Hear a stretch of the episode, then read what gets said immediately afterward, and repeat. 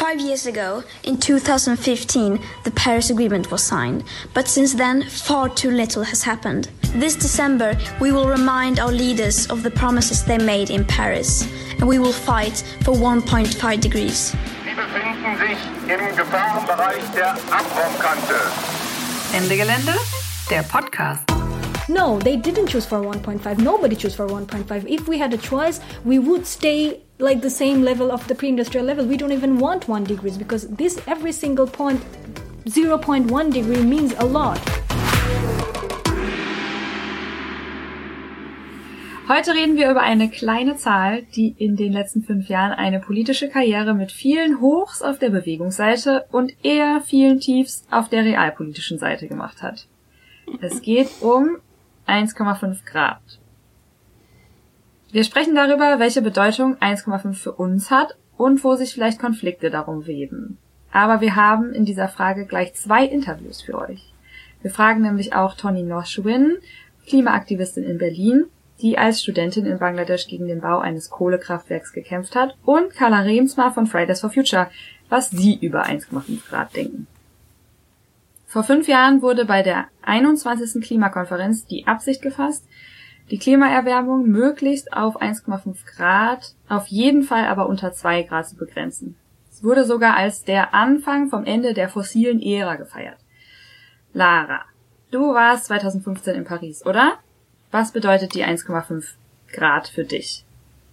Mm, ja, ich ähm, bin tatsächlich so ein bisschen ähm, nach dem Paris-Abkommen zu Ende Gelände gegangen. Also es war nicht alles äh, umsonst. äh, und ich freue mich total, dass wir jetzt diese Folge darüber machen. Das ist ja irgendwie, war ja eine sehr spontane Idee, die wir jetzt ganz schnell noch umsetzen, rechtzeitig zum Jahrestag. Ähm, richtig cool.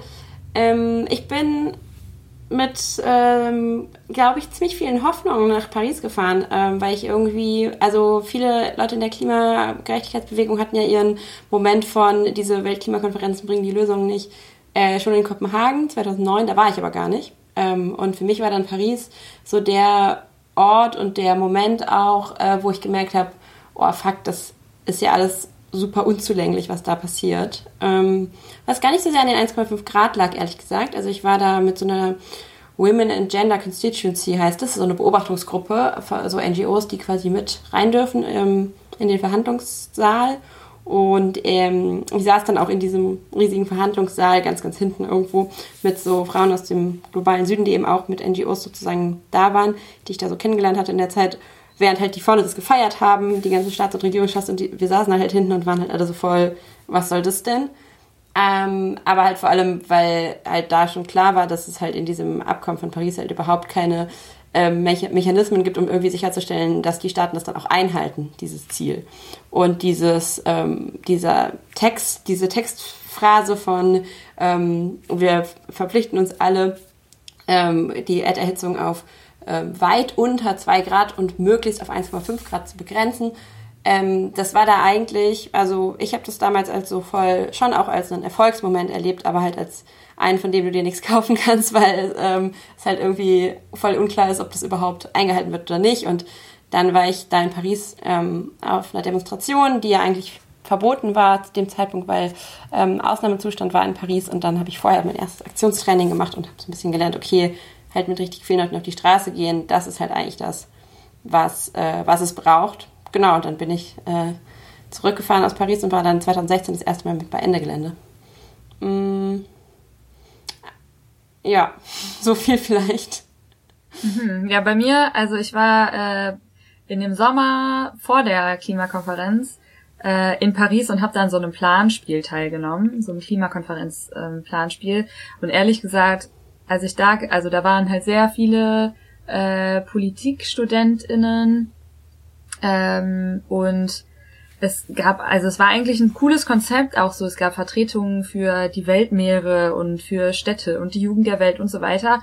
Aber als ich gesehen habe, okay, diese ganzen Politikstudis, ähm, wie die sich schon verhalten, also so krass ellenbogenmäßig und äh, also unsere erste Aufgabe war, eine Vision zu finden für 2050 und dann danach sollten wir halt überlegen, wie wir da hinkommen. Und das mit der Vision hat einfach schon nicht funktioniert, weil die sich so in Paragraphen verlaufen haben.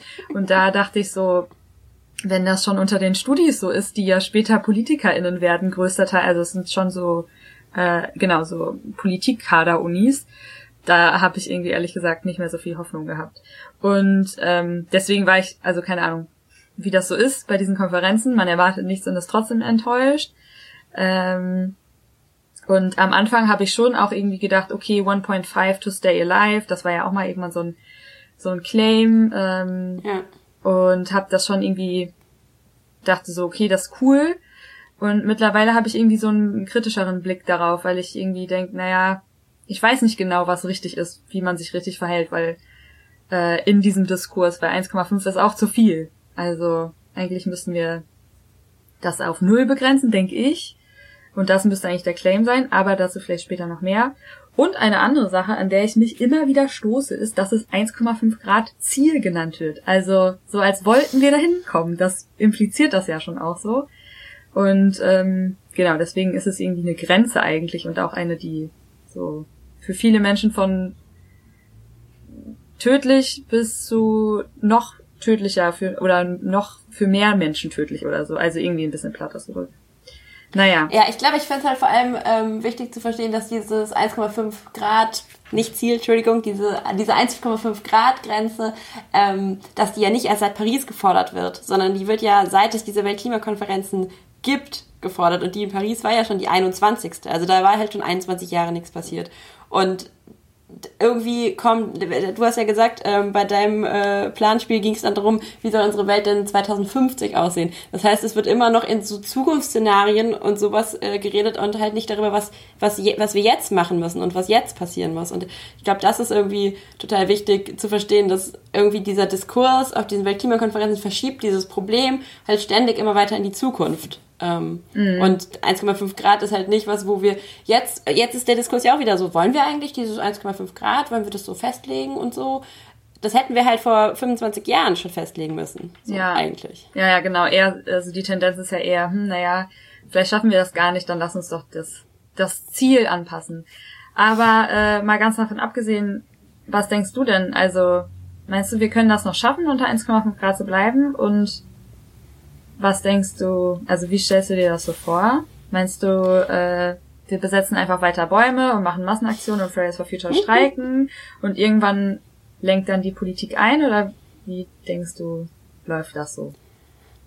Also, als ich im äh, Danny auf den Bäumen saß, wenn das jetzt die Anspielung war, habe ich das auch nicht gemacht, weil ich dachte, dass wir diesen konkreten Wald damit retten können. Also, ich glaube, wir müssen ja nicht immer jeden konkreten Kampf ähm, in dem Fall dann auch gewinnen, sondern wir müssen ja insgesamt die Mehrheiten verändern und die Machtverhältnisse verschieben. Und ich glaube, dass es total wichtig ist, dass wir an dieser 1,5 Grad Grenze festhalten und die eben nicht verloren geben und nicht sagen, ja, ist doch jetzt zu spät, dass das Ziel anpassen, 2 Grad werden es schon auch tun, weil, also das, da sind ja ganz konkret Menschen betroffen. Aber ich glaube, also ich glaube halt daran und keine Ahnung, ob das einfach nur ein Glaube ist, so wie andere an irgendwelche Gottheiten glauben. Aber ich glaube daran, dass um so richtig gut politische ähm, Kämpfe zu kämpfen und ähm, Aktionen zu organisieren, wir ja irgendwas brauchen, woran wir auch selber glauben. Und auch Ziele brauchen, ähm, also das Ziel unter 1,5 Grad zu bleiben, so rumformuliert, ähm, für uns selber Ziele brauchen, bei denen wir erstens selber dran glauben, dass wir sie auch erreichen können und andererseits aber auch so den Menschen da draußen auch sagen können, ähm, glaubhaft vermitteln können, das ist noch was, was wir schaffen können. Wir müssen uns richtig doll anstrengen und wir müssen unsere Gesellschaft fundamental verändern, aber dann können wir es schaffen. Und ich glaube halt, also das, was wirklich ähm, aus einer Gerechtigkeitsperspektive notwendig wäre, nämlich morgen hört eine Industrienation wie Deutschland sofort auf mit allen CO2-Emissionen. Ähm, da, also erstens ich, hätte ich selber nicht so richtig ähm, den Schwung, dafür jetzt irgendwie auf die Straße zu gehen und andererseits würden wir dafür ja auch nicht jetzt so Mehrheiten finden und eigentlich brauchen wir schon eher so einen Rahmen von 1,4 Millionen wie bei Fridays for Future, damit wir überhaupt die Chance haben, ähm, die Machtverhältnisse zu verändern und grundsätzlich irgendwie ähm, eine andere Gesellschaft aufzubauen. Und deshalb bin ich persönlich großer Fan von so konkreten Zielen, die auch noch erreichbar sind. Zumindest, wenn wir uns sozusagen, wenn wir jetzt loslegen und uns anstrengen. Ja, also vielleicht, wenn du es schon angesprochen hast, Fridays for Future 1,4 Millionen, dann sprechen wir doch gleich mal mit Carla, was die so darüber denkt und über 1,5.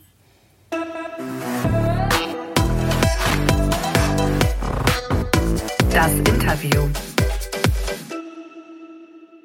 Hallo Carla, schön, dass du mit uns ins Gespräch kommst oder kommen möchtest oder wir mit dir ins Gespräch kommen. Äh, fünf Jahre Paris-Abkommen, darüber sprechen wir in dieser Folge. Und der Protest von Fridays for Future dagegen oder rund um das Thema sammelt sich dieses Jahr unter dem Hashtag Fight for 1.5. Für welche Inhalte steht ihr denn damit? Der Hashtag Fight for 1.5 ist noch viel, viel mehr als ein Hashtag jetzt bei uns. Es versammelt sich total viel darunter von einerseits einem Pledge, den ganz, ganz viele Leute unterzeichnen, aber vor allen Dingen natürlich auch die inhaltliche Botschaft, unter der all die Proteste jetzt rund um das fünfjährige Bestehen des Pariser Klimaabkommens stehen. Und das ist vor allen Dingen entstanden aus ganz vielen Gesprächen und auch der Vernetzung von Fridays for Future Aktivistinnen und auch anderen Klimagerechtigkeitsaktivistinnen aus Ländern des globalen Südens, gerade Aktivistinnen, die in Regionen leben, die stark betroffen sind von der Klimakrise und die eben nochmal gesagt haben, gerade in Zeiten, wo so viel darüber gesprochen wird, sei es von PolitikerInnenseite, von Seiten der Wissenschaft oder auch aus Seiten von NGOs, hm, 1,5 ist so schwierig einzuhalten, jetzt sollten wir uns doch auf zwei Grad besinnen, nochmal eben ihre Perspektive in den Vordergrund zu rücken, weil jetzt gerade haben wir schon eine Klimaerhitzung von 1,1, 1,2 Grad und schon die Folgen davon sind dramatisch. Und gerade die Aktivistinnen aus den betroffenen, von der Klimakrise betroffenen Regionen waren es ja auch, die 2015 eben diese Floskeln rund um, wir wollen eine, die Klimaerhitzung auf weit unter zwei Grad, auf im besten Falle 1,5 Grad begrenzen, dafür gekämpft haben, dass das im Pariser Klimaabkommen verankert wurde. Und deswegen ist dieser starke Fokus auf 1,5 Grad für uns auch immer ein Fokus auf die Perspektiven der Betroffenen der Klimakrise, der Menschen, die in Regionen leben, wo jetzt schon die Folgen der Klimakrise ihre Lebensgrundlagen und im Zweifelsfall auch Menschenleben zerstören. Und eben ein Fokus äh, genau auf die Forderungen, die Sie eben richten. Mhm. Und ähm, ihr habt ja im Oktober äh, eine Studie im, ähm, im, vom Wuppertal-Institut äh, veröffentlicht, die in eurem Auftrag erstellt wurde. Und da ging es darum, wie Deutschland seinen erforderlichen Beitrag leisten könnte, um unter 1,5 Grad zu bleiben. Ähm, kannst du kurz zusammenfassen, wie ihr euch das so vorstellt? Genau, also die Studie ist erstmal eine reine Machbarkeitsstudie, die sich mit technischen Aspekten der Frage von, wie kann Deutschland einen Beitrag zur Einhaltung des 1,5 Grad Ziels leisten. Also sie hat keinen Anspruch darauf, das Ganze irgendwie wirtschaftlich durchzurechnen oder auch die Frage jetzt sozusagen nach, wie können wir das gesellschaftlich gestalten, sondern es ist erstmal eine rein technische Studie, ähm, um jetzt hier auch erstmal die Begrenzungen aufzuzeigen. Ähm, die Studie geht davon aus, dass man sagt, wir verteilen das verbleibende CO2-Budget für die Einhaltung des 1,5 Grad Ziels eben nach, also pro Kopf, ähm, da, dass jeder Bürgerin und Bürger ähm, eben noch ein bestimmtes also ein gleiches CO2-Budget hat und guckt dann, wie das CO2-Budget, was dann für Deutschland bleiben würde, mit 80, irgendwas Millionen Bürgerinnen eben noch einzuhalten wäre. Und das bedeutet, wir müssen viel, viel schneller als bis 2050 klimaneutral werden, ähm, bis 2035. Und dann berechnet diese Studie eben, okay, wie wäre das technisch machbar? Welche Maßnahmen müssten dafür getroffen werden? Und das ist eine ganze Reihe von Maßnahmen, wie eben ein viel, viel schnellerer Kohleausstieg, eine Elektrifizierung im Energiesektor, ähm, eine Reduktion des Pkw-Bestands ganz, ganz schnell, ein Stopp vom Ausbau von neuer Autoinfrastruktur die jetzt sozusagen zeigt, wie, wie, wie könnte das aussehen. Das ist natürlich kein eins zu eins Plan, der so umgesetzt werden muss und hat natürlich auch seine Schwächen, zeigt aber auf jeden Fall, dass technisch die Einhaltung des eines Beitrags zur Einhaltung des 1,5 Grad Ziels für Deutschland machbar wäre unter den genannten Bedingungen. Mhm. Wie du gerade schon gesagt hast, äh, teilt ihr das quasi auf alle Menschen pro Kopf äh, weltweit gleich auf oder wird das aufgeteilt, dieses äh, sogenannte Restbudget an CO2, was wir irgendwie noch emittieren können sollen? Ähm, ist das im Angesicht der historischen Verantwortung von äh, Ländern im globalen Norden, wie auch Deutschland zum Beispiel, nicht mega ungerecht? Man kann natürlich sagen, das ist aufgrund der historischen Verantwortung von Ländern wie Deutschland oder anderen Industrienationen ungerecht. Wenn wir aber tatsächlich mit historischen Emissionen versuchen, gleiche Pro-Kopf-Emissionen zu erreichen, dann ist die Einhaltung sowohl des 1,5 Grad Ziels, aber auch des 2 Grad Ziels wäre dann technisch einfach unmöglich, weil die Industrienationen ihr Emissionsbudget schon um ein Vielfaches gesprengt hätten, wenn wir historische Emissionen mit einberechnen. Wenn wir die Pro-Kopf-Emissionen ansetzen, dann ist das noch die gerechteste Emissionsverteilung, die wir irgendwie, wenn wir die Klimakrise tatsächlich lösen wollen, wenn wir das 1,5 Grad Ziel einhalten wollen, noch machbar macht. Und gleichzeitig die Frage nach historischer Verantwortung müssen wir vor allen Dingen, glaube ich, im Hinblick auf andere politische Maßnahmen stellen. Und da geht es dann auch um die Frage von, wie gehen wir mit Klimafolgen um? Welche Unterstützung müssen Industrienationen, Länder des globalen Nordens eben auch leisten? Im Zweifelsfalle vor allen Dingen auch finanzieller Natur. Da kommt man dann zu die einen nennt es irgendwie Anpassungsfonds, die anderen dann die Frage nach Klimaschulden, wo man sagt, wie kann man diese historische Verantwortung, die natürlich beim globalen Norden liegt, wie kann man der gerecht werden? Und da müssen wir vor allen Dingen auf die Klimafolgen gucken und uns anschauen, also und auch die Forderungen der Aktivistinnen aus dem globalen Süden hören. Denn über die Emissionsbudgetseite tatsächlich eine Gerechtigkeit zu erreichen mit historischer Verantwortung ist einfach nicht mehr möglich. Nichtsdestotrotz ist, glaube ich, der viel, viel verheerendere Diskurs, den wir gerade führen und den wir immer wieder hören, sowohl von Seiten der Wissenschaft als auch von ja, teilweise Aktivistinnen, teilweise von Leuten aus NGOs, teilweise von Politikerinnen. Die Frage, sollten wir nicht 1,5 zugunsten von 2 Grad aufgeben, weil schon 1,5 so, so schwer einzuhalten wird.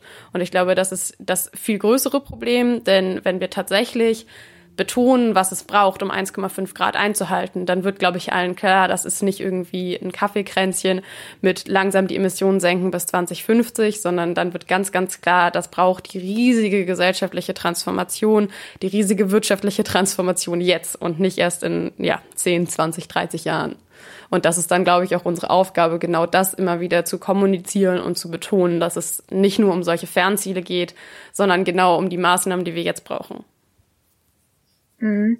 Also wenn wir von einem Kompromiss reden, also dass 1,5 Grad ein Kompromiss ist und dass das die äh, Länder aus dem globalen Süden quasi so eingebracht haben, dann ähm, klingt das ja ein bisschen so, als hätten die gleichberechtigt am Tisch gesessen ähm, mit den Regierungen aus Deutschland, China und den USA.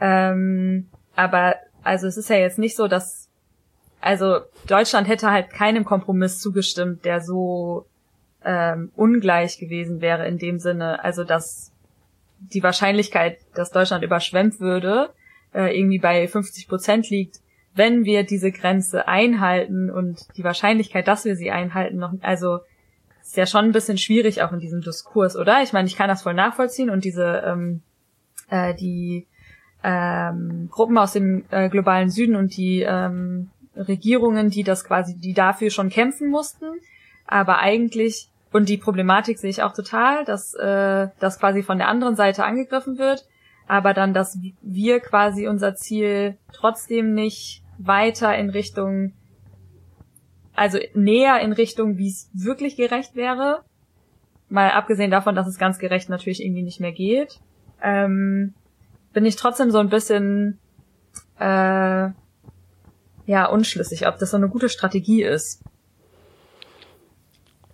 Also ich glaube tatsächlich bei dieser ganzen Frage um Klimaziele zeigt sich eben und dieser Erzählung und den Narrativen da drumherum zeigt sich vor, also habe ich das Gefühl, sollte sich der Konflikt tatsächlich weniger jetzt bei der Frage 1,5 ja oder nein ähm, spinnen, weil ich glaube 1,5 hat den starken Vorteil, dass es tatsächlich ein Ziel ist, was verankert ist im Pariser Klimaabkommen, wenn auch nicht ganz fest. Da ist das 2-Grad-Ziel sehr genau festgeschrieben und das 1,5-Grad-Ziel als ein erstrebenswertes Ziel. Ähm, was aber, glaube ich, wichtig ist und was auf, Aufgabe auch der Klimabewegung dann sein muss, ist die Übersetzung dessen, in was bedeutet das eigentlich. Und da geht das mehr oder weniger Hand in Hand, weil also am Ende bedeutet 1,5 Grad die krassen Emissionsreduktionen jetzt und die Maßnahmen, die es dazu braucht. Und das 1,5 Grad Ziel hilft, glaube ich, einfach dabei, weil es eine starke politische Legitimität hat, weil es auch etwas ist, was immer wieder von KlimaaktivistInnen, die wir kennen bei Fridays for Future, die auf den Philippinen oder in afrikanischen Ländern für Klimagerechtigkeit kämpfen, die eben immer wieder betonen, stellt 1,5 Grad in den Fokus. Und diese Übersetzungsarbeit zu leisten, was heißt das denn? Und das heißt die drastischen Emissionsreduktionen jetzt. Und dazu braucht es welche Maßnahmen. Ich glaube, das ist dann auch die Aufgabe von der Klimabewegung hier eben in Deutschland, ähm, das zu zeigen. Und 1,5 hat da tatsächlich, glaube ich, einfach mehrere Vorteile. Aufgrund der politischen Legitimität, aufgrund auch der Tatsache, dass es ganz viel wissenschaftliche Arbeit dazu eben gibt. Wenn man jetzt einfach hinstellt, null Emissionen sofort, ist es ein utopisches Ziel, was, glaube ich, auch in einem politischen Diskurs schwierig ernst zu nehmen ist und schwierig auch ernsthaft zu, zu vermitteln. Drastische Emissionsreduktion jetzt, um das 1,5 Grad Ziel einzuhalten. Und das bedeutet Maßnahmen wie einen schnelleren Kohleausstieg, einen größeren Ausbau der Erneuerbaren. Das ist, glaube ich, was, was viel, viel besser sich verankern lässt und wofür es sich auch tatsächlich man ernsthaft kämpfen kann. Ja, ich würde gerne noch ganz viele andere Fragen stellen, wie ihr euch das vorstellt, aber ähm, weil ich mich zum Beispiel gefragt habe, äh, dass ihr den, den Arbeitsbereich Care, der wird ja gar nicht äh, zum Beispiel benannt in der Studie, aber egal, eigentlich wollte ich was anderes fragen.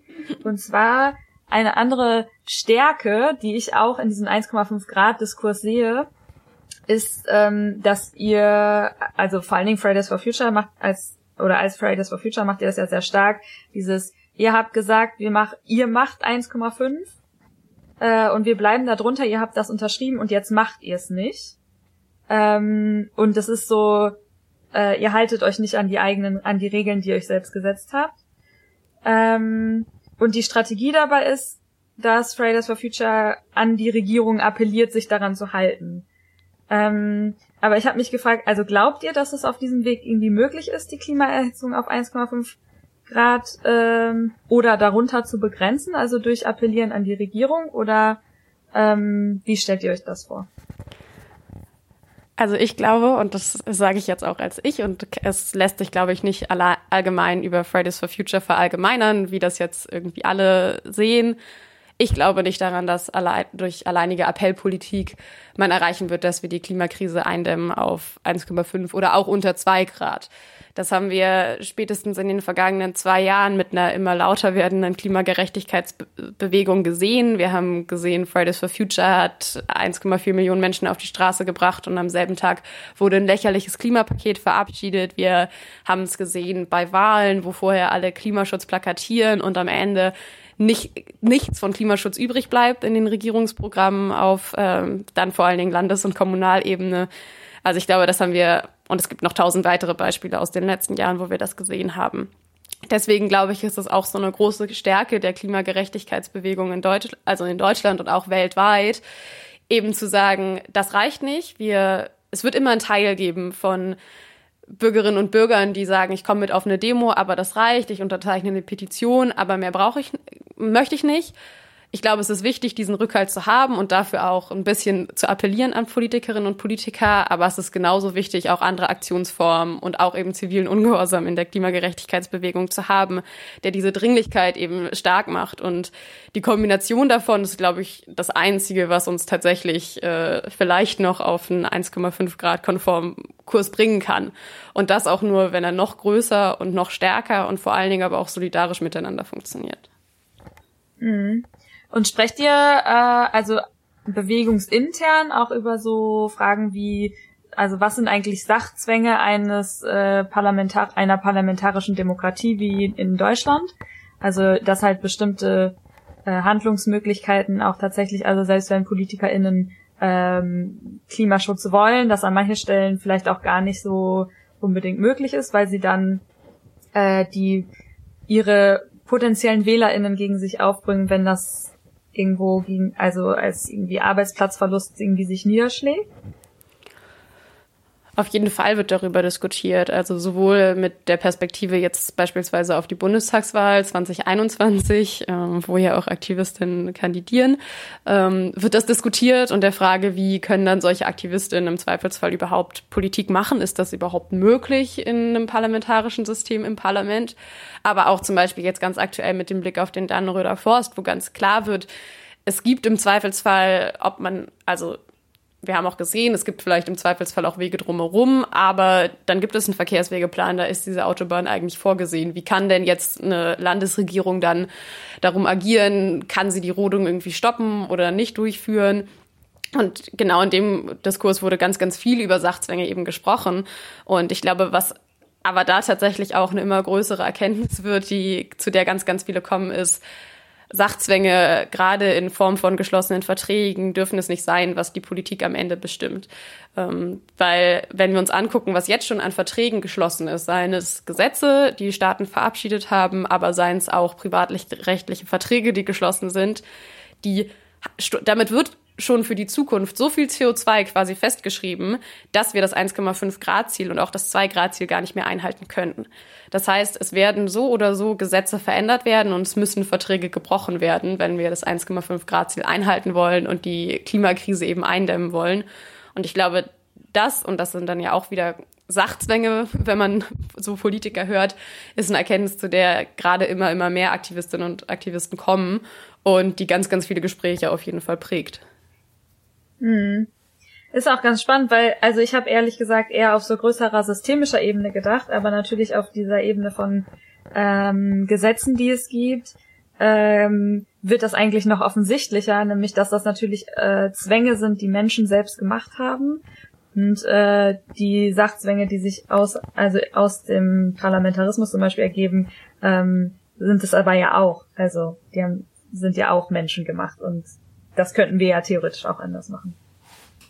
Ähm, ich habe schon, ich komme schon zur letzten Frage und zwar mit einem Zitat äh, von der Philosophin Eva von Redeker. Die schreibt nämlich in ihrem äh, neuesten Buch Revolution für das Leben. Die einzige Perspektive, aus der man hoffen kann, im Angesicht der Katastrophe Orientierung zu gewinnen, ist die, die erkennt, dass, dass die Katastrophe schon da ist. Du hast es ja am Anfang auch schon gesagt ähm, dass ihr das tatsächlich eigentlich auch so betrachtet ähm, und in neueren Publikationen oder ähm, genau Posts oder ähm, Artikeln über euch oder von euch als Fridays for Future ähm, konnte ich das auch schon mehr rauslesen als aus dem Namen der Fridays for Future beinhaltet ihr eigentlich und dafür wurdet ihr auch äh, zum Teil ähm, scharf kritisiert, dass das so, das so zu so einem Problem der Zukunft macht. Ähm, ich lese aber in diesem Zitat auch, die Klimaerhitzung ist nicht der Hauptwiderspruch, ähm, sondern halt ein Ergebnis einer lebenswe äh, lebensfeindlichen Art des Wirtschaftens.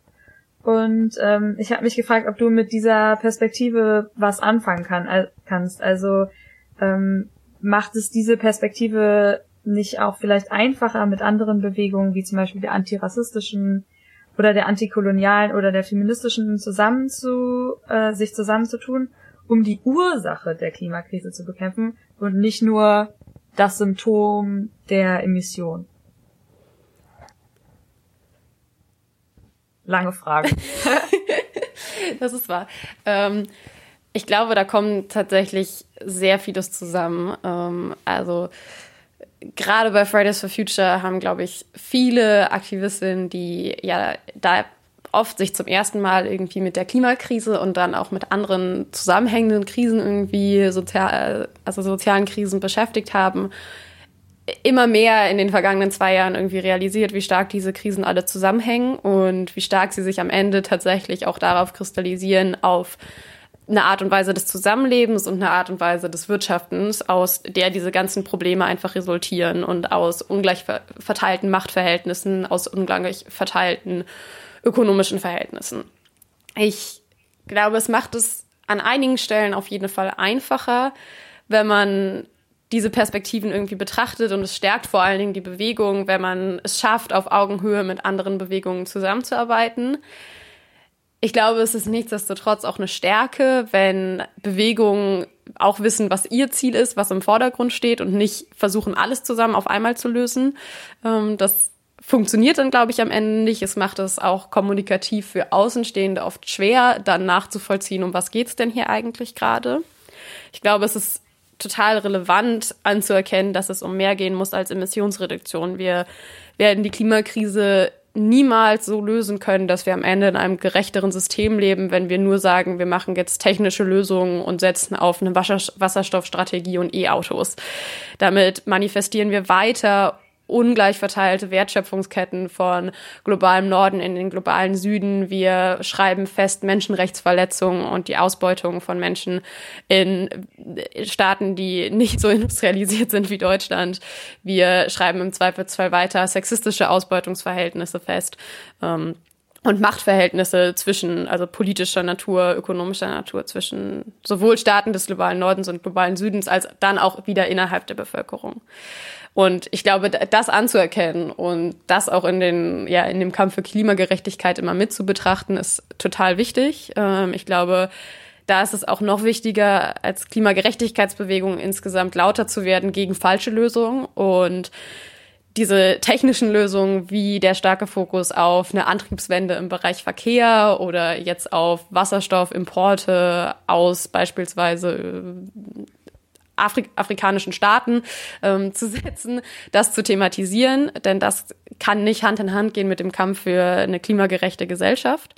Wir haben eine Publikumsfrage von Lara ähm, und sie fragt sich, und wahrscheinlich hast du da jetzt auch nicht die fundamentale Antwort drauf, aber ähm, ob äh, das sinnvoll ist, wenn wir uns quasi jetzt alle hinter diesem Fight for 1.5 äh, Hashtag versammeln oder ob es, also der ja inhaltlich, zumindest ähm, in Laras Augen, äh, das gleiche bedeutet wie System Change, weil ohne System Change 1,5 Grad nicht machbar sind. Ähm, aber wäre es nicht trotzdem sinnvoll, wenn weiterhin auch Akteur, es auch Akteure gibt, die System Change fordern und auch ein bisschen besser ausmalen ähm, oder ein bisschen klar, nicht besser, sondern klarer ausmalen, äh, was das alles bedeutet, weil ähm, die Idee, dass wir äh, die ganze Gesellschaft hinter der Forderung nach einer Begrenzung auf 1,5 Grad irgendwie versammeln und denen damit quasi den System Change durch die Hintertür verkaufen, ähm, der geht ja vielleicht nicht ganz auf. Was denkst du dazu?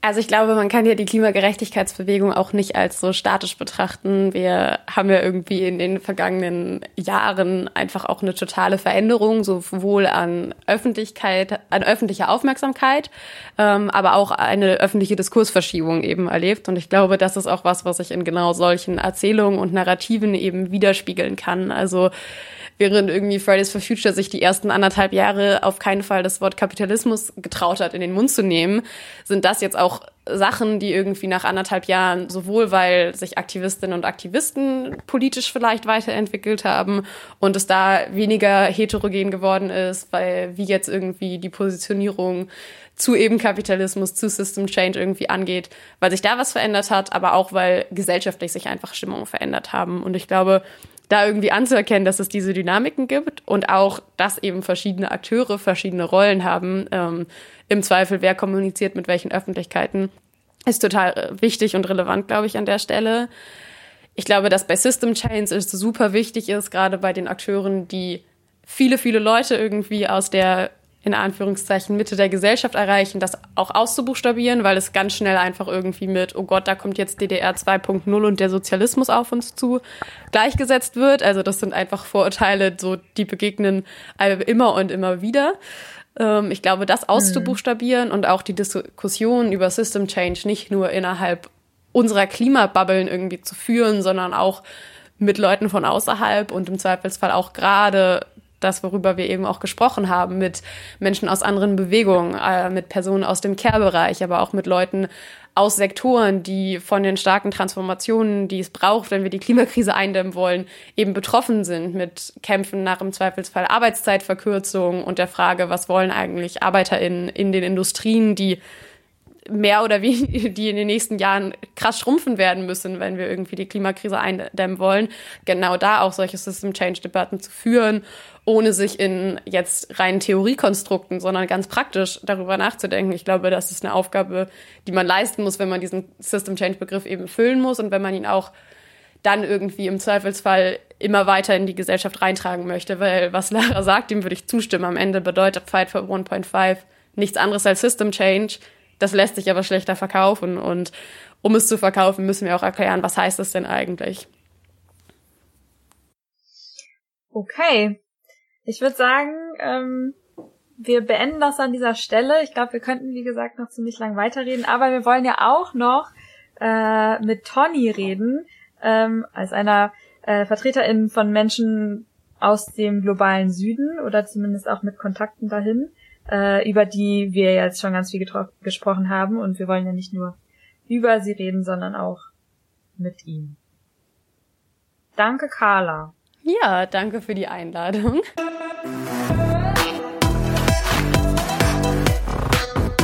Das Interview.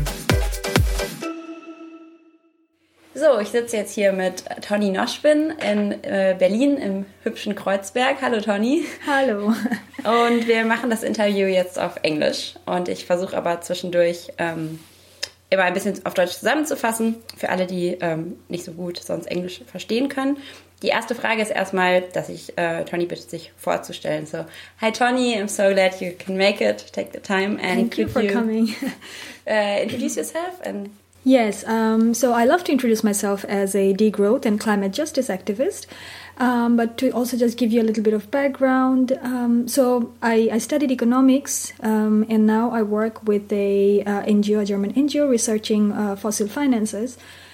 Um, but also back home in Bangladesh. So I grew up in Bangladesh, and um, there I was also active with uh, the movements um, inside the country that were trying to protest a lot of uh, the new liberal reformation that was taking place during the 90s and the early 2000s, where there was a lot of privatization of uh, education sector and health sector. So that was the time when uh, World Bank was suggesting that this um, things gets done in a lot of the global South countries. So I was part of this uh, student, uh, this leftist student uh, group who were protesting uh, this kind of reformation that were being imposed on us and we were also um, organizing a lot to protect uh, the natural resources to make sure that people has more power over the natural resources not um, just some cor- corporates. And as a part of that uh, i was part of this protest where there was this big multinational company in bangladesh who were uh, going to do a mining project. And there we had this big protest and that was stopped as a part of um, the the people who came together so I think, and, and then also when I came, I moved to um, Germany, and then uh, at some point I learned more about the climate change impacts, and, and that's when I think because I, from a young age I was an activist. I felt so it was for me also I was very pulled towards activism here and I think that helped me to also get involved. So I think I have this both a very local but also at the same time a global and then I could connect. So I have been into all, all of these different spaces and I think that gives me a lot of um, how to say like a lot lot of scope to see things differently or, or be able to connect things and look at things uh, differently. Cool. Genau, also ganz kurz zusammengefasst, Toni ähm, hat als Studentin in Bangladesch ähm, schon gegen so neoliberale Reformen protestiert, unter anderem, und ist nach Deutschland gekommen als ähm, Wissenschaftlerin, arbeitet jetzt für eine NGO hier in Berlin und ist aber ähm, mit, äh, auch in der Klimabewegung hier aktiv, in der Klimagerechtigkeitsbewegung und sagt, sie bringt so ein bisschen beide Perspektiven mit ähm, von ihrem ähm, Aktivismus in, in Bangladesch von früher und von ihrem Klimaaktivismus hier in Deutschland und versucht so die verschiedenen Perspektiven ein bisschen zu sehen. Mm, und darum soll es jetzt heute so ein bisschen gehen, verschiedene Perspektiven zusammenzubringen ähm, auf dieses Paris-Abkommen und das 1,5 Grad-Ziel. Uh, so the first question would be, um, this Paris Agreement five years ago, um, there was this pledge to keep global warming to well below two degrees, preferably 1.5 degree. Um, what does it mean to you, like personally, this document? Do you have a relationship to it? Yeah, I think the first time I encountered these uh, this 1.5 degrees and 2 degrees um, projections was when I was writing my master thesis because I was working uh, also on, on, climate change, uh, um, but that was more trying to look at climate change adaptation support, and that's when I first started reading the IPCC reports.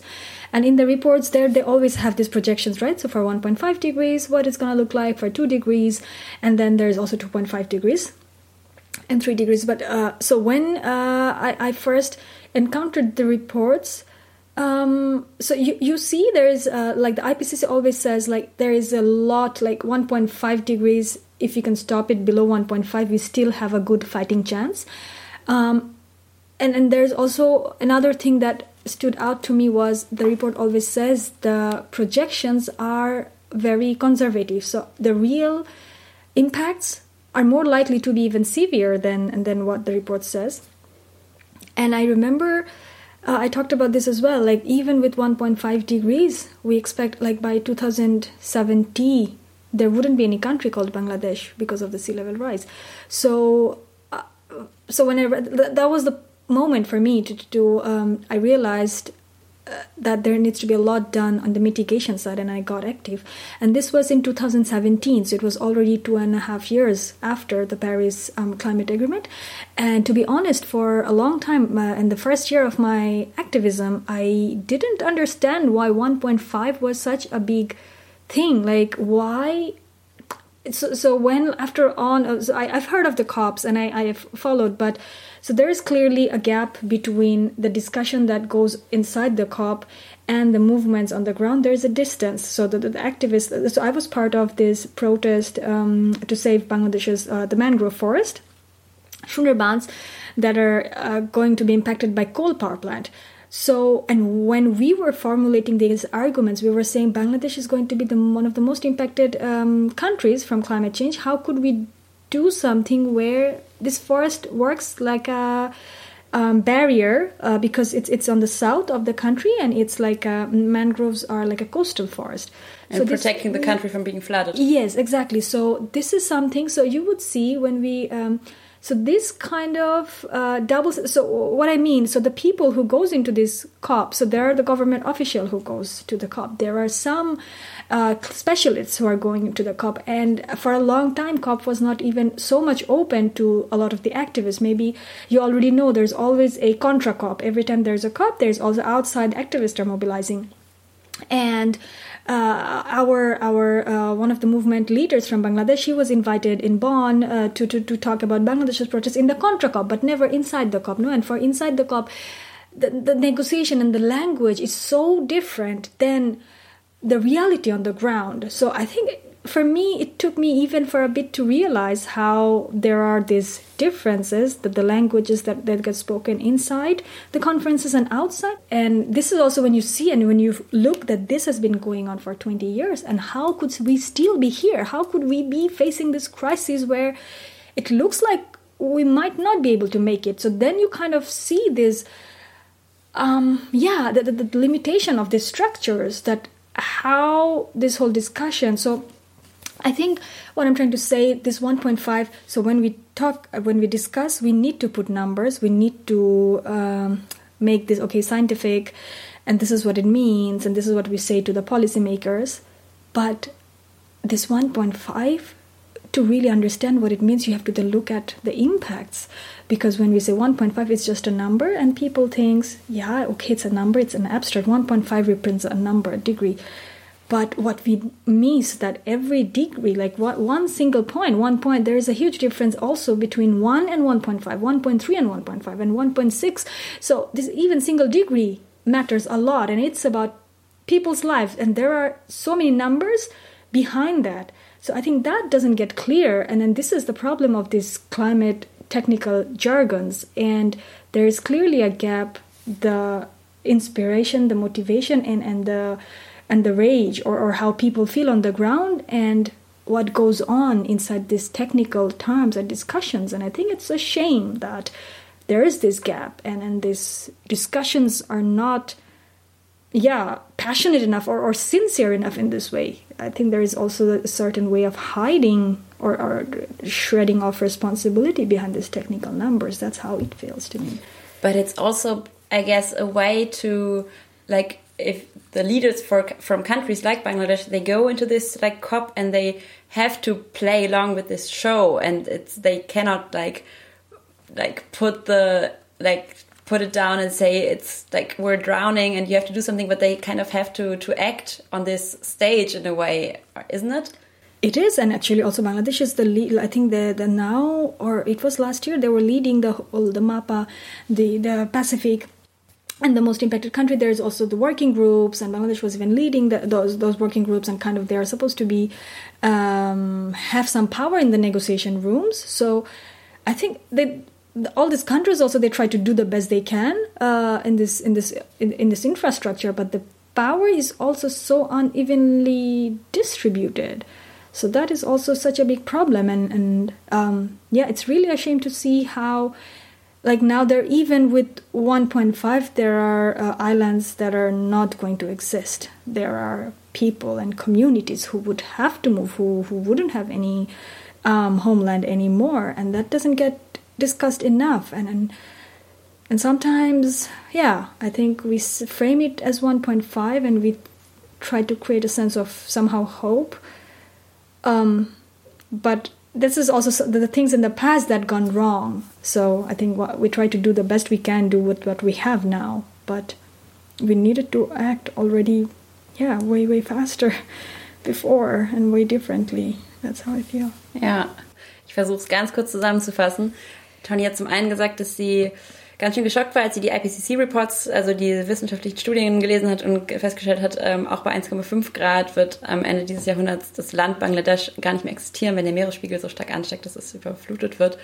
Mm, und dass in Bangladesch die Klimabewegung zum Beispiel auch eher konkrete Kämpfe führt gegen ein Kohlekraftwerk, was da noch neu gebaut werden soll. Und diese abstrakte Sprache dieser Klimakonferenzen. Das ist wie so eine, wie eine eigene Sprache, die sehr technisch ist und die Klimabewegung, die sich ja auch immer bei den Klimakonferenzen trifft, aber so als Alternativ-COP sozusagen, ähm, da natürlich gar nicht mitreden kann, aber auch gar nicht so, also diese Zahlen sind so abstrakt und Tony meinte, wir müssen eigentlich viel mehr über die konkreten Auswirkungen reden, die das, ähm, die die Klimakrise halt hat, weil sonst kann sich darunter irgendwie niemand was vorstellen und ähm, hat auch nochmal gesagt, wie wichtig jedes Zehntel Grad ist und dass natürlich, ob wir jetzt 1,4 Grad Erderhitzung oder 1,5 Grad oder 1,6 Grad schaffen, ähm, da stehen konkret Menschenleben hinter und sozusagen ähm, Schicksale von Menschen und dass es darüber zu wenig geredet wird ähm, und über die Fehler, die in der Vergangenheit schon passiert sind. Und dann, das ist halt irgendwie so, also auch die, ich habe dann nochmal nachgefragt, dass ja auch die ähm, Handlungsmöglichkeiten der Regierungen aus den Ländern des globalen Südens natürlich auch irgendwie begrenzt sind, weil es eben bestimmte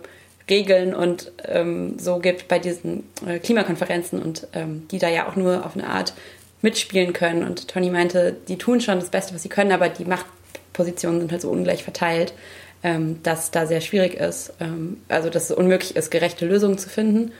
Ähm, ja, soweit. Ähm, there is this um, tendency to turn away from cops and say, okay, solutions will not come from there. We have to like zoom in a bit more and fight like local fights, like Ende Gelände is just yeah. like targeting this um, coal exit in Germany, which is a really, really tiny thing, but like something like I mean, we, we can do it. We can go yeah. there by our, with our bodies. Is there a similar? Do you know uh, whether there's a similar tendency in like countries of the global south from turning away from the cops and starting to create their own kind of solutions yeah. or fight like yeah. more local battles? I think that local battles have been there, and, and the local battles are already there on the ground. There are a lot of because there the, the problem is the problem with this is the, that the mitigation front, like when, so the, the battlefield, when we look at the climate crisis, so the the carbon emission, and if we try to stop, reduce the carbon emission, somehow COP is still the battleground because we have all these governments, all this head who has the power, these businesses, and you see that how much priority this. It's also absurd. It's crazy that the fossil fuel, like this lobbyist, they go inside a cop and they have their their their people inside and then they they also get a seat. It's absolute and crazy but that's where the mitigation work mitigation um, uh, work is. And on the front line the battlegrounds is adaptation and for adaptation people are amazingly beautifully resilient and people have been doing what they could their best. Like i think this is also we don't acknowledge enough how much the communities have been struggling and sacrificing to fight all these big giants and and how much there are already local uh, solutions and in terms of organizing their horizontal um, uh, like this organizing uh, examples. There are in terms of adaptation efforts we see a lot of local ingrown so the problem is if we stopped if we could just stop the crisis people would find a way to rebuild. People would find a way to organize mobilize and even live their lives where the, the, they don't need so much emission of carbon. So that is absolutely pr- possible. But the problem is because of this power imbalance and there is this huge power concentration and leverage we really need to move some some uh, how you call it like some uh, lever there up and, and then there there is the problem that, that the only way we could get closer access is so, so i think this is why when i look into this whole front I, I feel and, and also because I, I work with this whole I, I've, um, I've learned more about how much like the power the finance industry has has how much the investments and, and what do these businesses care. They only care when they, they, they try to they really don't care about people. They care about their business and money. And then when there's this all this divestment happening when people are taking away money from their businesses and they see oh our business will not grow only then they change. It's such a sad cynical reality. And then you see that that's how sometimes some people like when when they divest that matters more than all these amazing people on the front line who are doing and organizing. So so for me i feel both ways like and this is also to support to really uphold all these communities that are that are on the front line that that are already fighting with the impacts. There are all these um, levers that we need to untangle and then this work has to go on both like i i feel yeah i wish i could say that yeah fuck COP and we don't need it and and then we could we would just and then i think if it was we would be able to already then overthrow and then establish a new system but at the same time i think it's not probably super easy and i think until that then we need yeah. to kind of link we have to keep linking up from through the whole whole whole range of the communities on the ground. And that's why we need more and more global north south solidarity but also this inter like we need to radicalize the people who are inside the COP more. We need to radicalize maybe a lot of government people because they all know right? Like all these business people because they are in the same world. And then we need to find ways languages and connection because I don't see otherwise how how it's gonna happen. Like this is how I really feel. But uh, yeah, I just want to quickly add two things that I remember as well right now from my experience of being like in. So one is when we were um, struggling with the the uh, with the Sundarbans to save the Sundarbans, and we went to UNESCO because UNESCO um, the the forest is one of UNESCO's site, and UNESCO has the power to tell government of Bangladesh to to protect it. And I, I was just trying to share also how powerful the movement on the ground actually is because the problem is that it doesn't the stories of these uh, movements on the ground often do not end up in the in this room but when it does it's very powerful and it really moves. It could um, shift and this is what i want to share like when we were in the uh, this uh, this um, house and we shared about the, the people and the struggle and the movement the whole UNESCO committee was also moved, and they were like, "We clearly hear like the, your your people do not want it," and then it really created because there was a lot of other strong lobby against uh, uh, like the civil like the, this demand. So there was strong lobby for the China for the, for these coal coal power plants um, inside uh, this UNESCO uh, room, but at the same time, just because we were there to share and, and tell the stories of the communities, there were other. Um, member states who didn't have any interest but they heard and they took up the fight. They felt personally connected and they really fought very hard and, and to to really protect the forest. And i and we also know like i, I will just quickly also refer i've heard stories of this because of this finance um, work where we try to um, convince the investors to to then uh, take away money from coal businesses there were cases where when they hear about how the community lives are really impacted when they hear stories of these people inside that room where you're like you know you're just wearing super nice suit and you're just all of these white men or you're just having a nice conversation and you think you'll just talk about profit and everything. But when in that room there is a strong story about people and their suffering and how brave and strong they are and what their investment is doing to them that shifts the, the, the power in the room. And then I think people then really feels responsible to do something. So yeah, just to strengthen that this thing that we need to be able to break into these rooms. We need to be able to be present inside these spaces more and more. And that really has a lot of power because yeah, the, the, the, people's struggle and movements are so strong. It's only because there needs a lot of structure to keep it away, to, to kind of still be able to keep doing and not look at it. But once it's in the room, it's very powerful. So, yeah, so just to strengthen what I was saying. Did the coal power plant get built in the end? Um, in, in Bangladesh, it? in the Bangladesh, the, so UNESCO had a very strong recommendation, and then the Bangladesh government was very angry at us actually, and it was also funny because our chief, like this very powerful person who's like the top, like the energy advisor, he's one of the most like one of the like top five most powerful people in Bangladesh. He was inside this nature nature conservation meeting, we were also laughing like, why is he here? He's an energy advisor. So we had all of these powerful lobbyists against us, and we were just these activists, and they were very angry with us. So the power plant couldn't still be stopped, but the, the UNESCO, the how strong UNESCO's recommendation was, it really helped to embarrass the plant, and it, it is very slowed now, and uh, it's already delayed. It was supposed to we and I, I, actually think there is still a chance a fighting chance because of all of this the power plant the, the construction is much delayed and there was a lot of controversy and the government got a bit more intimidated and it looks like the work is going quite slow so i personally believe we could still probably stop it because it's already getting so delayed more and more. It was already supposed to be up, but it's not, and now they're saying it's maybe 21 or 22. And I think this is what I mean. So there's still it's possible to to create and move some things and make it difficult. It's not easy, but it's very uh, possible. So yeah. Ähm, Tony hat nochmal gesagt, dass es, dass diese lokalen Bewegungen auch totale also total powerful sein können, wenn sie es mal schaffen, auch Gehör zu bekommen. Also sie hat ähm, erzählt von der ähm, lokalen Bewegung in Bangladesch, ähm, die äh, dagegen kämpft, dass mitten in den Mangrovenwäldern, die auch ähm, UNESCO-Weltkulturerbe sind, ein neues Kohlekraftwerk gebaut wird. Und äh, dann, äh, sie war mit einer, mit einer Gruppe von Aktivistinnen, dann haben sie es geschafft, ähm, bei der UNESCO auch eingeladen zu werden und durften davor sprechen und waren im gleichen Raum mit den ganzen Lobbyistinnen, die sozusagen für das ähm, Kraftwerk lobbyiert haben. Und sie haben aber die Geschichten erzählt von den Menschen, die, deren Leben eben davon betroffen ist, wenn dieses Kohlekraftwerk gebaut wird. Und diese Geschichten waren so stark, dass es total den ähm, Eindruck auch gemacht hat auf diese UNESCO-Leute und die eine sehr starke ähm, Empfehlung ausgegeben haben an die Regierung von Bangladesch, dieses Kraftwerk nicht zu bauen. Und das meinte Tony ist schon nochmal der Beweis, ähm, dass wir als sozusagen Graswurzelbewegung auch mehr an diese Orte versuchen müssen zu gelangen, wo powervolle Menschen, also wo mächtige Männer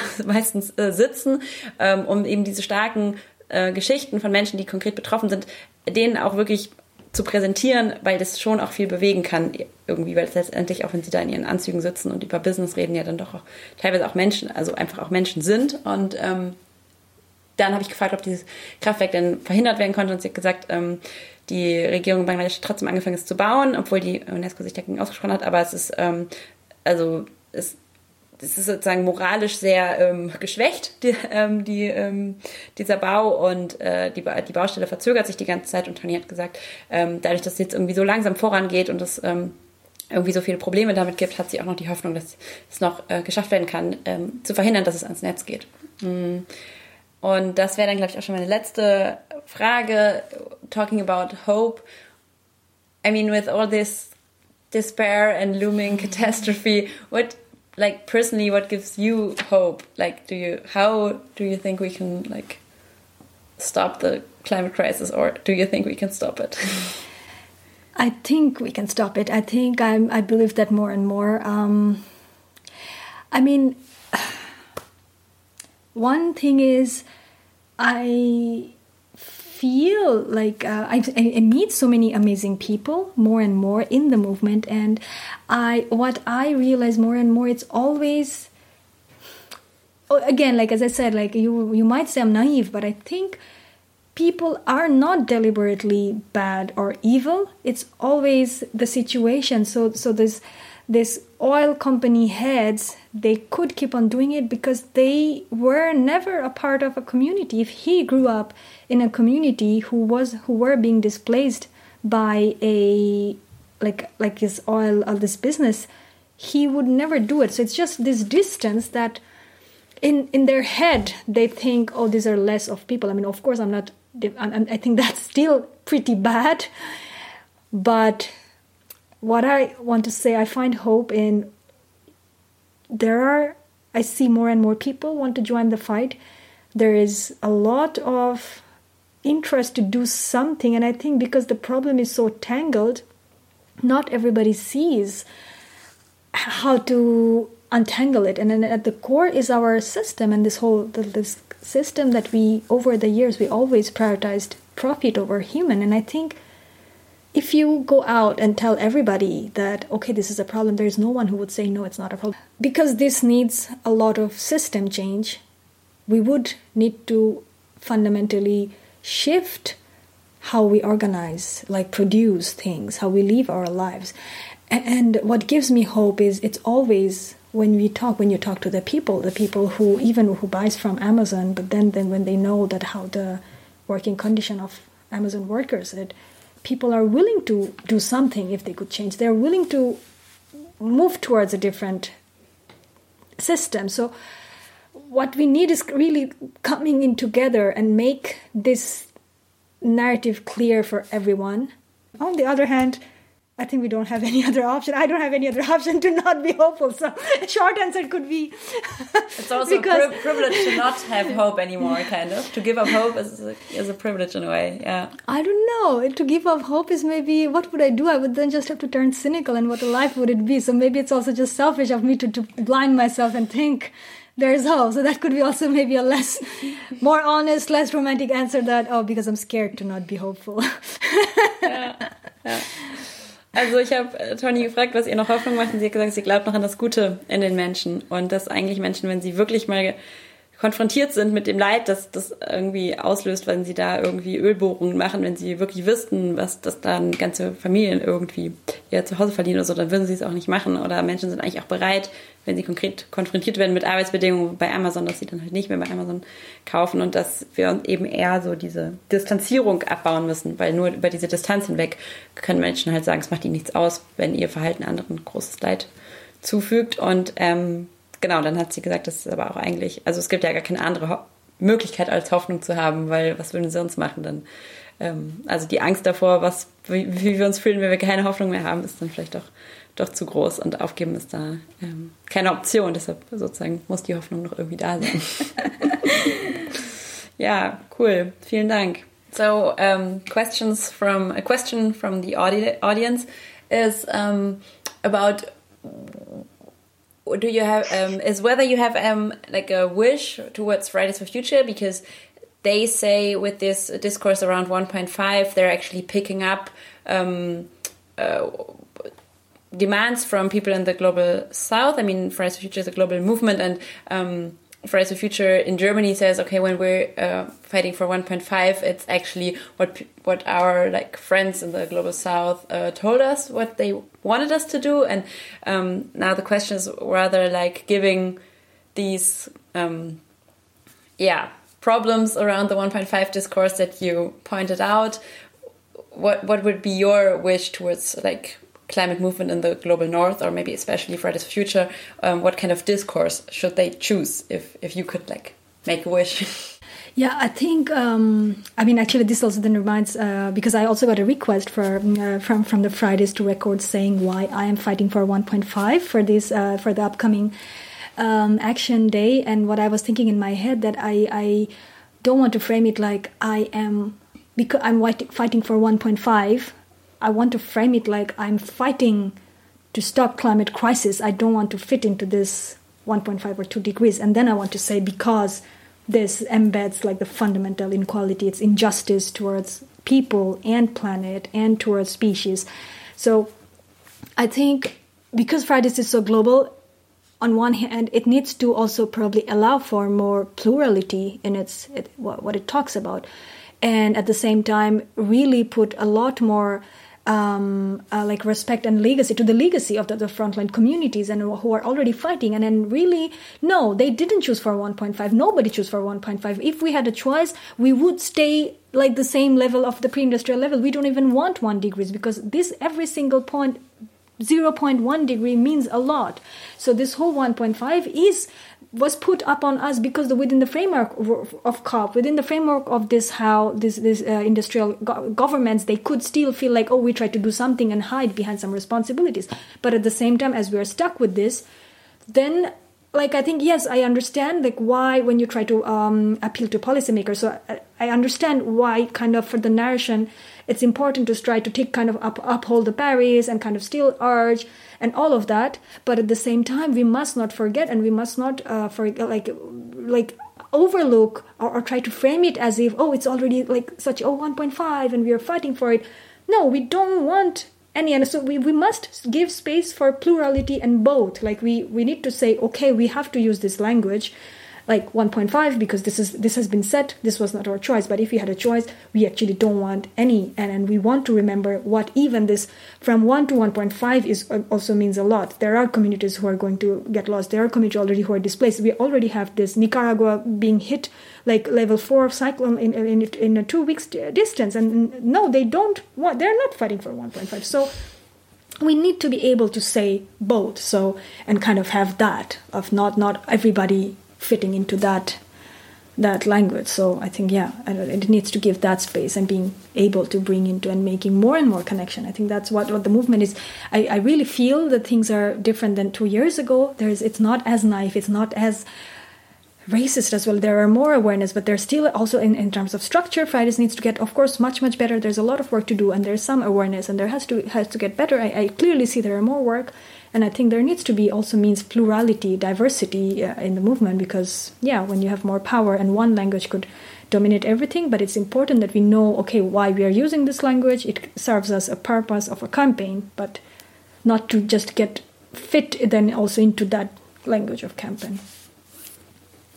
Genau, ich versuche noch mal kurz zu übersetzen. Die Frage war, ähm, dass Fridays for Future ja sagt, sie beziehen sich mit ähm, ihrer Forderung nach 1,5 Grad ähm, auch ganz stark auf Forderungen aus dem globalen Süden und wie Tony das sieht und was sie sich wünschen würde von Fridays for Future. Und Tony hat gesagt, sie ist ähm, sogar angefragt worden von Fridays for Future ähm, hier in Deutschland für ein Statement, ähm, Why do you fight for 1.5? Und sie hat gesagt, so würde sie diese Frage aber gar nicht beantworten wollen. Sie würde halt sagen, ähm, warum sie gegen die Klimakrise kämpft, weil sie sich nicht in dieses Narrativ pressen lassen will. Und sie versteht total, dass es aus so einer Kampagnensicht total richtig und wichtig ist, ähm, mit diesem Paris-Abkommen zu arbeiten und irgendwie mit dem, was wir haben und da sozusagen ähm, einen anschlussfähigen, möglichst anschlussfähigen anschlussfähigen Diskurs zu kreieren.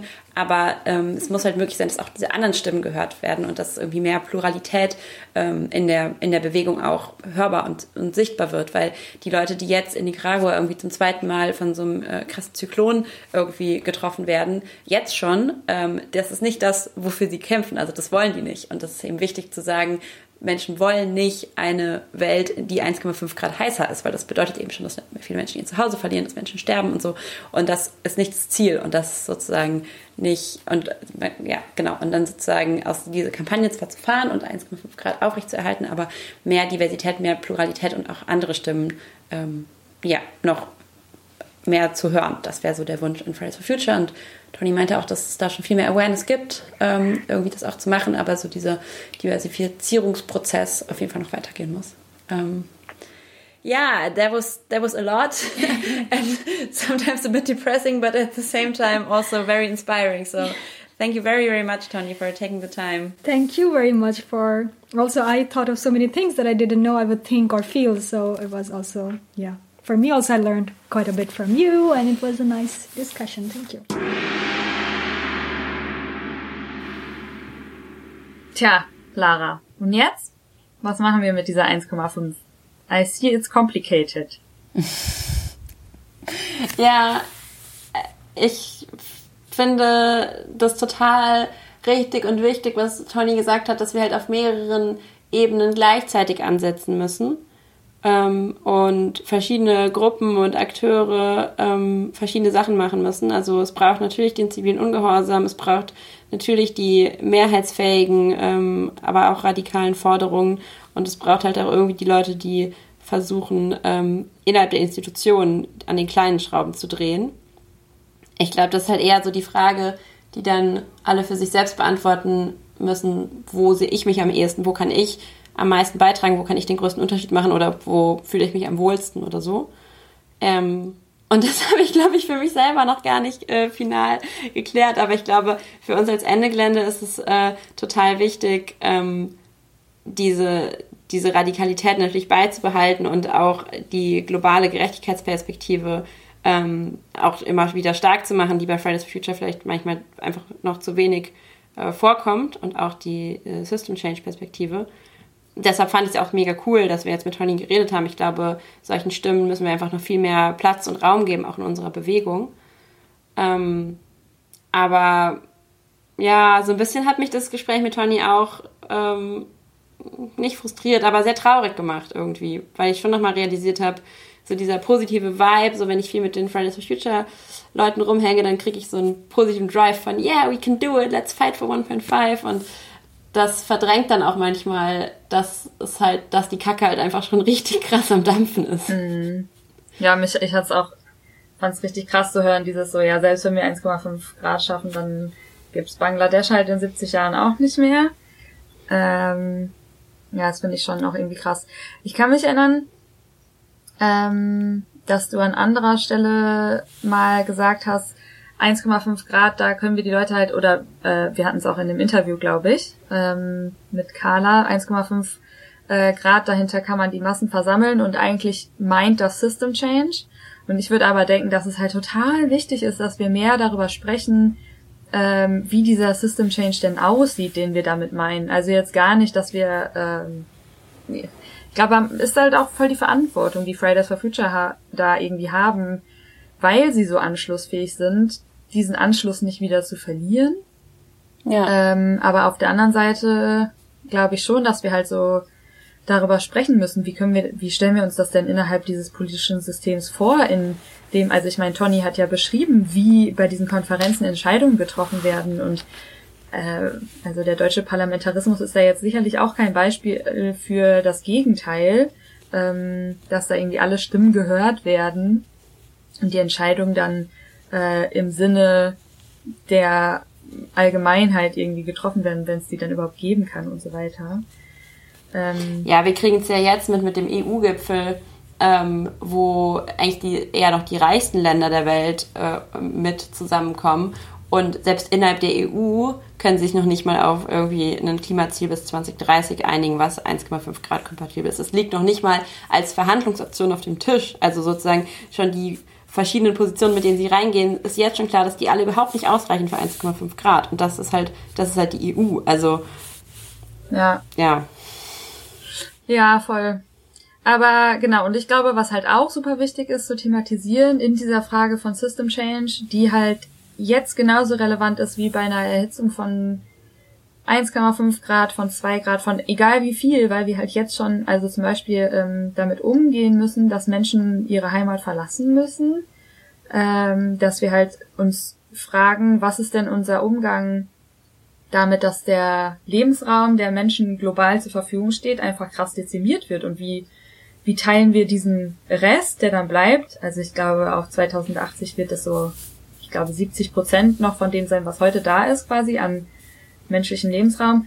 Wie, wie, wie teilen wir das gerecht auf, wenn wir es jetzt noch nicht schaffen, das gerecht aufzuteilen? Wie ermöglichen wir äh, Migration? Wie versuchen, wie, wie bauen wir Naturräume wieder auf und so? Und ähm, ich glaube, da müssen wir schon auch wegkommen von dieser äh, von dieser Logik, in der wir da jetzt gerade drin stecken, äh, weil das sind Fragen, die sind jetzt genauso dringend wie in 20 Jahren. Und ich glaube, das ist auch wichtig, das nicht gegeneinander auszuspielen oder so. Ähm, oder das eine zu vernachlässigen. Wegen, weil jetzt wir versuchen auf ein, bei 1,5 zu bleiben. Oder unter Voll. zu bleiben. Aber es gibt ja auch die Leute, ähm, die dann vielleicht auch eher sich ein bisschen aus der Klimabewegung schon zurückgezogen haben und vielleicht eher so irgendwie Antifa-Arbeit machen oder sowas, was ja auch mega wichtig ist, die so ein bisschen sagen, okay, irgendwie ist eh zu spät. Die, die Kipppunkte werden jetzt überschritten, äh, wir rasen eh in die, in die, Klimakatastrophe, wir können jetzt nur noch versuchen, irgendwie damit umzugehen. Und dazu bin ich noch nicht bereit. Also vielleicht auch, weil es mich zu sehr frustrieren würde, aufzugeben. Aber ich denke so, nee, wir müssen für jedes Zehntel Grad weiter kämpfen und wir müssen da dranbleiben und also es macht halt auch ja voll den Unterschied, ob es 1,5 Grad oder 1,6 Grad oder 1,7 Grad werden. Und da dürfen wir jetzt nicht sagen, ja, nee, komm, ist eh zu spät, sondern wir müssen irgendwie auch, also bei aller Ratlosigkeit trotzdem auch immer wieder darauf gucken, so, was können wir denn erreichen und auch da irgendwie weiter kämpfen, auch wenn sozusagen diese 1,5 Grad Grenze letztendlich überschritten wird, lohnt es sich, glaube ich, trotzdem. Mhm. Ja, auch weil die Bewegung ja daran wächst, auch global wächst, also wie Fridays for Future also eine globale Jugend miteinander verbunden hat, das ist ja schon auch, also was da in den letzten zweieinhalb Jahren passiert, das ist ja auch schon sehr, sehr kraftvoll, ne? Und ich denke auch immer wieder, also manchmal habe ich so Momente, in denen ich so hoffnungslos bin und dann höre ich Toni und denke so, ich habe überhaupt gar kein Recht, hoffnungslos zu sein. Wenn sie Hoffnung hat, dann habe ich das gefälligst auch zu haben. ähm, Aber glaubst du auch an dieses Gute im Menschen, was Tony angesprochen hat? Ich bin mir da ja manchmal gar nicht mehr so sicher. Mm, Also grundsätzlich glaube ich das schon, aber ich will mir da auch keine Illusion machen. Also der Kapitalismus, der Kapitalismus ist sehr stark und er wurzelt halt in uns allen, ne? Und ähm, beim, also manche Leute spüren ihre Fesseln halt nicht.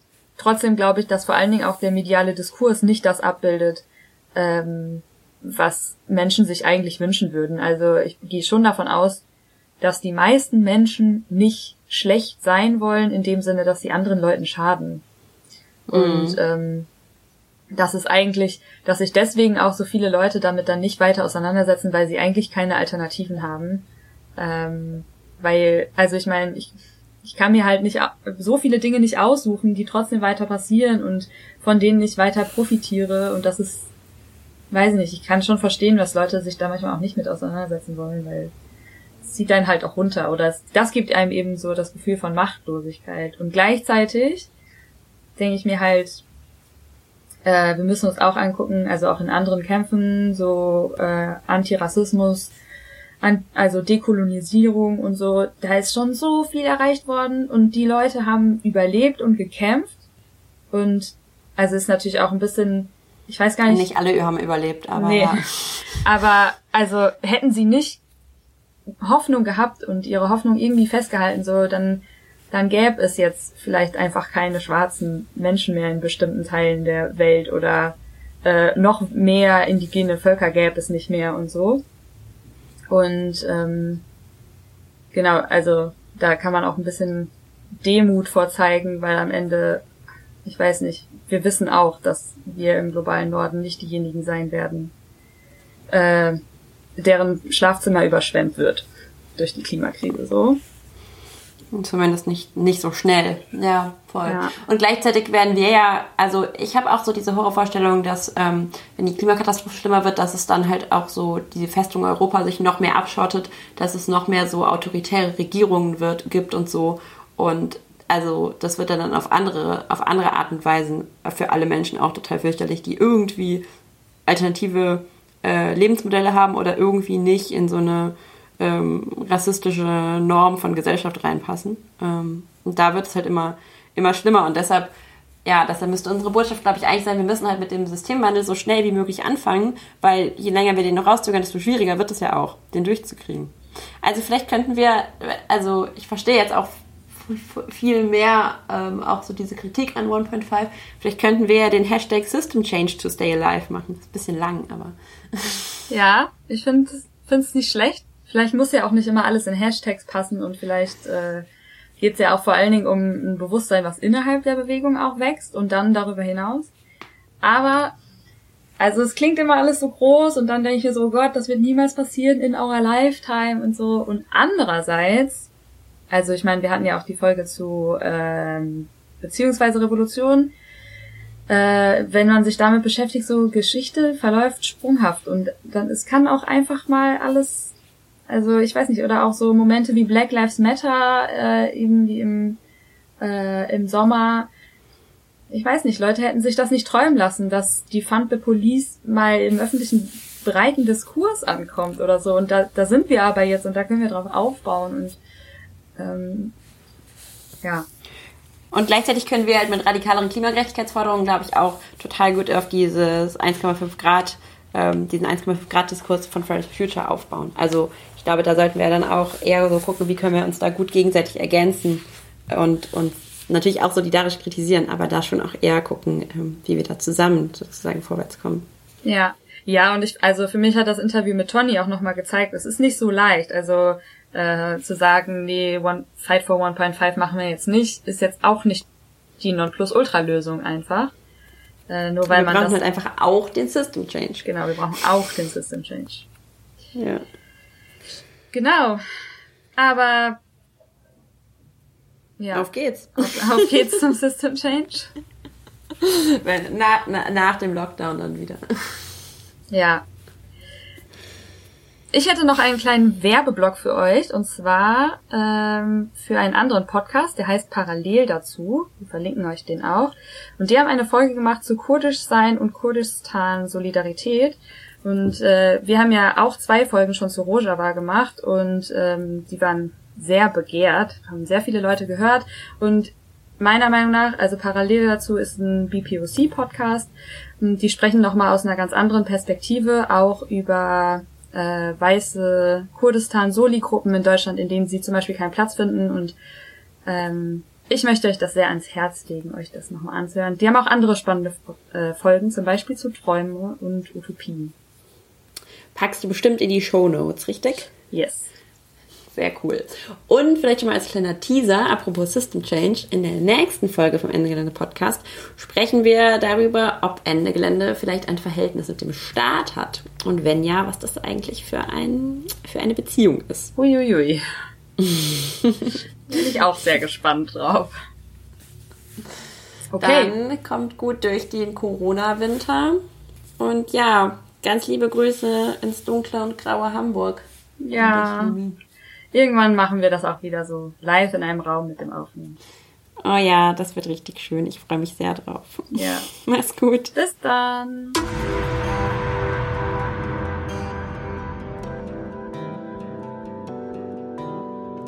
Sie befinden sich im Gefahrenbereich der Abraumkante.